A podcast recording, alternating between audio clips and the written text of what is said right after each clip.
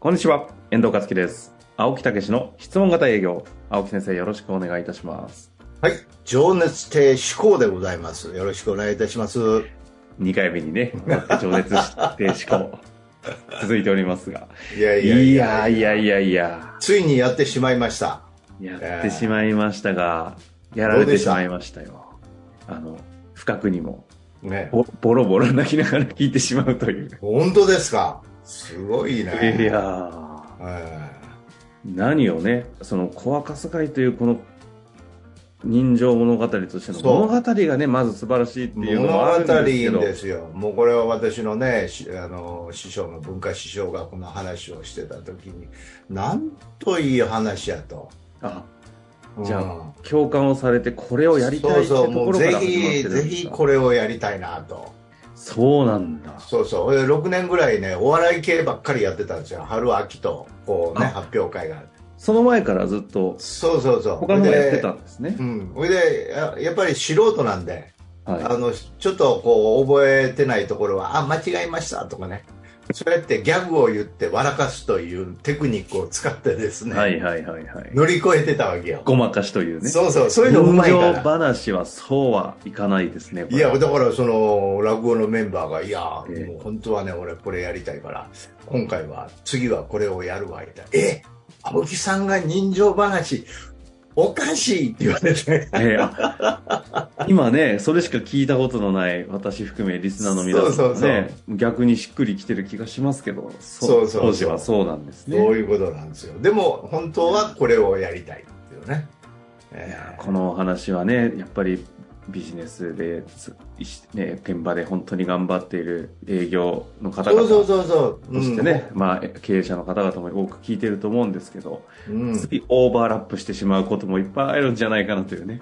そうそうそう、そういうことですよね。まあ私もそうですし、ね、はい。遠藤さんもそうかもしれませんし、聞いてられる皆さんもね、やっぱりついこう、今のことに一生懸命、目の前のことにね、やって、うんいや、チルチル、ミチルの青い鳥のような日本版なんだなというのを感じたところでしたけども、まあ、せっかくですので、うんあのね、青木先生、これは、まあ、無理くりではなくて、もうそもそも、この質問型営業普及も含めて、営業のために落語されたっていうのがね、そうそうそう、本当はね。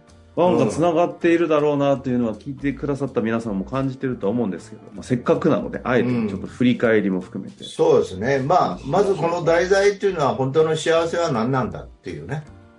というところのお話ですよね。だから本当に、えー夫婦が、えー子供と一緒にこう本当の時間を楽しんでいけるっていうね。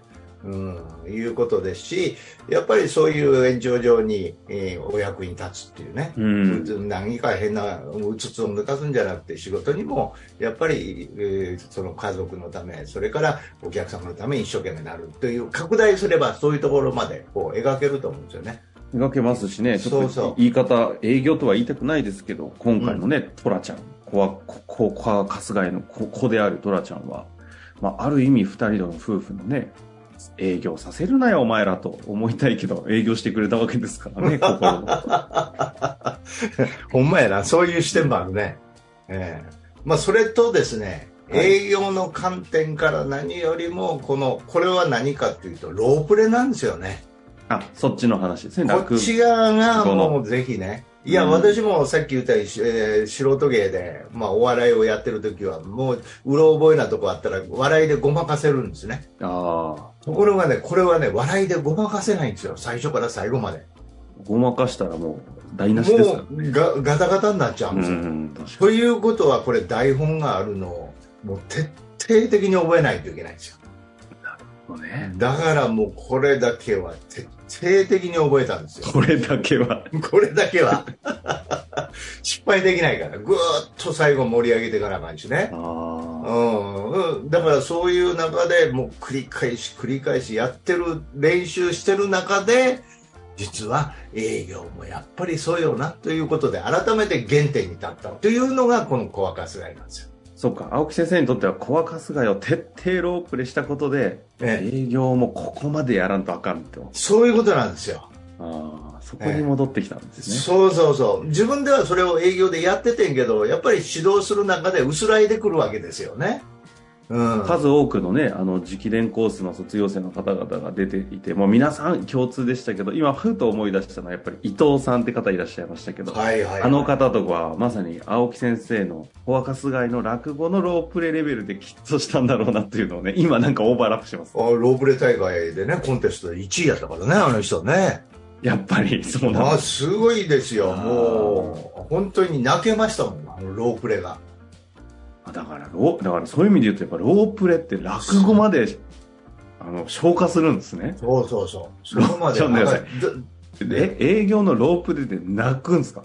いやいや、もううるうるくるんですよ。そんなことある？いや、というのは何かというと、人生を語りかけてくれてるんですよ。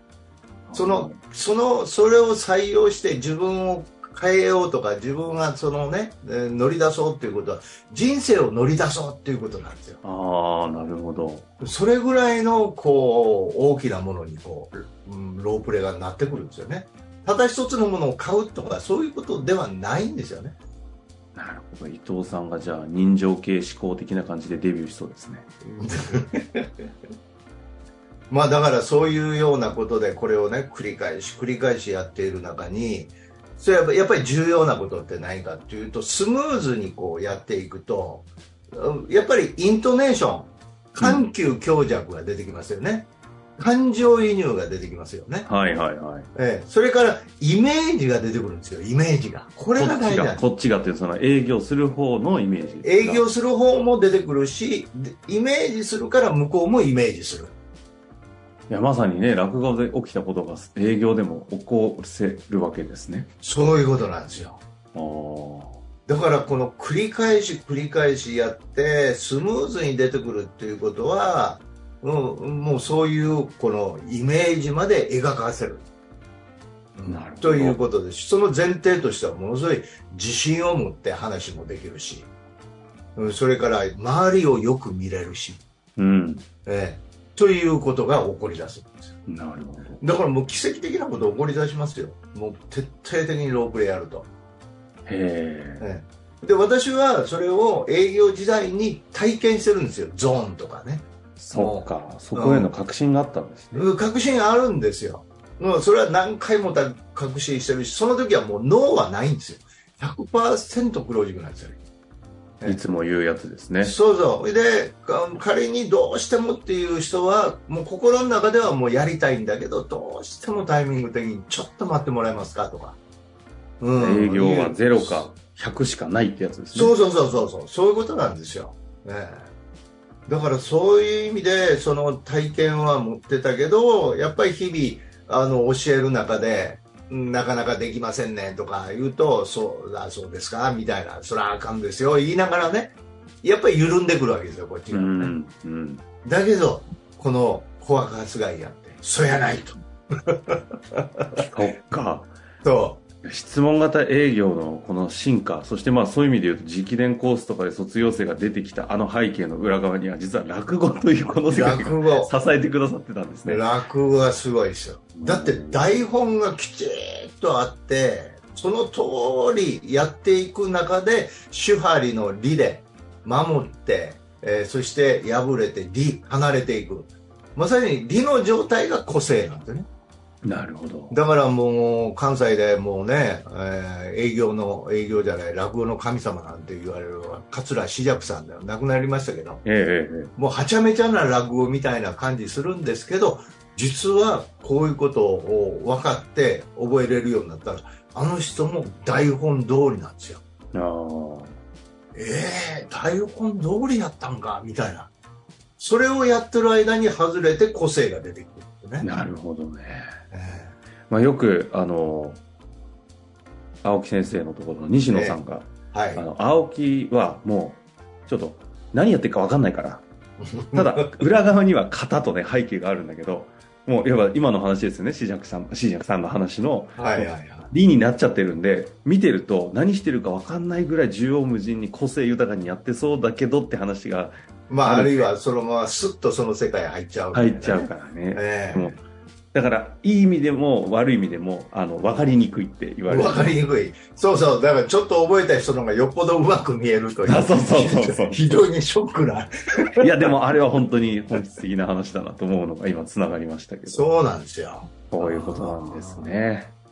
だからそういう意味で、あの、落語から学べるなと思って、落語も随分推薦したことはあるんですけどね。はいはいはうん。